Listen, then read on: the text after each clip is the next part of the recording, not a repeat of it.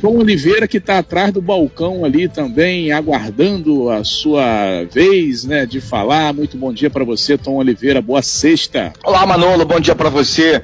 Rodrigo Camacho, o grande Renato Aguiar, o 26 do Talk Show, uma excelente sexta-feira. Sexta-feira com céu encoberto, sexta-feira chorona, viu? Olha, na semana que vem o vice-presidente Hamilton Mourão deve viajar para a Amazônia e vai apresentar lá a Grande Floresta para um grupo de diplomatas estrangeiros. Isso acontecer é, na, próxima, na próxima semana mas pode ser cancelado aí o, o, o vice-presidente pode ser é, cancelado por devido aos casos de Covid na região, casualmente, mas está marcado para a próxima semana. Aí, o, o, inclusive, o próprio presidente disse que convidou o pessoal lá, falando que está queimando isso, aquilo. Ele convidou, botou lá, né, bateu na mesa ó, vamos visitar, vamos sobrevoar a Amazônia para vocês olharem. Isso vai acontecer aí na próxima semana com o vice-presidente Hamilton Mourão. E aí, o, o, o Ricardo Salles, né, que é o, o ministro do Meio Ambiente, disse que vai acompanhar também essa uh, viagem lá do, do Hamilton Mourão com esses diplomatas estrangeiros. Inclusive ontem a ministra Rosa Weber do Supremo Tribunal Federal eh, revogou aí a resolução do Conselho Nacional de Meio Ambiente. Eh, na verdade ela eh, acabou batendo na mesa lá também essa resolução do Conselho Nacional do Meio Ambiente que revogou as regras de proteção às áreas de é, restingas e manguezais, que inclusive foi uma grande polêmica, né? A gente chegou a comentar isso aqui no, no talk show, isso foi repercussão na mídia no, no mundo inteiro, e ontem, inclusive, lá, a decisão da ministra Rosa Weber, que acabou uh, suspendendo aí essa, uh, essa resolução, né? E foi, inclusive, quem entrou lá no Supremo Tribunal foi o, a Rede Sustentabilidade.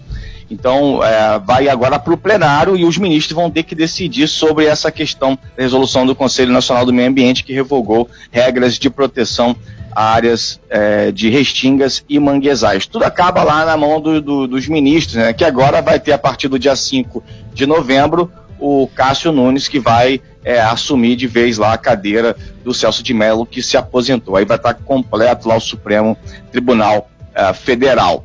Bom, Pessoal, falar de eleição, a gente está tá com a série especial no Talk Show. O Tribunal Superior Eleitoral aprovou ontem pedidos dos estados de Alagoas, Amazonas, Mato Grosso e Tocantins para que forças armadas auxiliem as forças de segurança locais a garantir em diferentes cidades o primeiro turno das eleições municipais do dia 15 de novembro.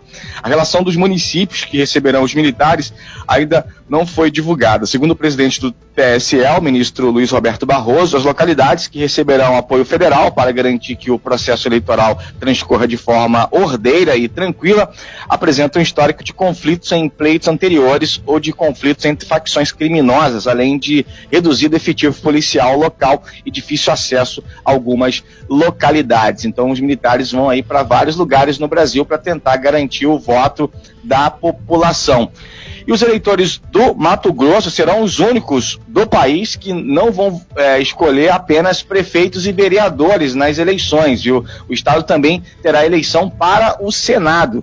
A vaga foi deixada pela ex-senadora Selma Arruda, que teve o mandato cassado pelo Tribunal Superior Eleitoral, TSE, pelos crimes de Caixa 2 e abuso de poder econômico na campanha de 2018. Então, os eleitores do Mato Grosso vão voltar para vereador, prefeito e para uh, o seu senador também lá, já que a Selma Arruda perdeu aí é, o mandato. E para fechar, pessoal, rapidamente, ontem é, o presidente Jair Bolsonaro esteve na cidade de Imperatriz, no oeste do Maranhão, cerca lá de 800 quilômetros da capital São Luís presidente participou da solenidade para anúncio da retomada da construção de 18 mora 218 moradias rurais no estado e, e o início da elaboração do projeto do aeroporto regional de Balsas, no sul do estado. Então, o aeroporto é sempre bacana aí para o pessoal conseguir chegar mais fácil às cidades. Aqui em Anga, é, inclusive, teve uma matéria bem legal lá no nosso site relacionada ao aeroporto. Tem muita coisa acontecendo. A expectativa é de que o aeroporto aqui seja ampliado a pista.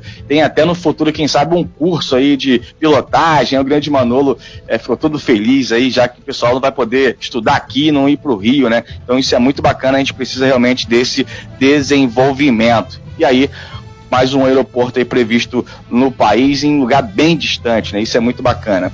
É isso, pessoal. Avante, porque tem sempre alguém na nossa frente. Ok, Tom, muito obrigado pelas suas informações. Você volta amanhã, sabadão, 10 horas, no Boletim de Notícias. Obrigado, Tom. Excelente dia para você e vamos que vamos. Rodrigo. É, agora são 8 horas e 18 minutos. Em instantes, artistas de Paraty comemoram super conquista. O talk show volta daqui a pouquinho, depois do intervalo.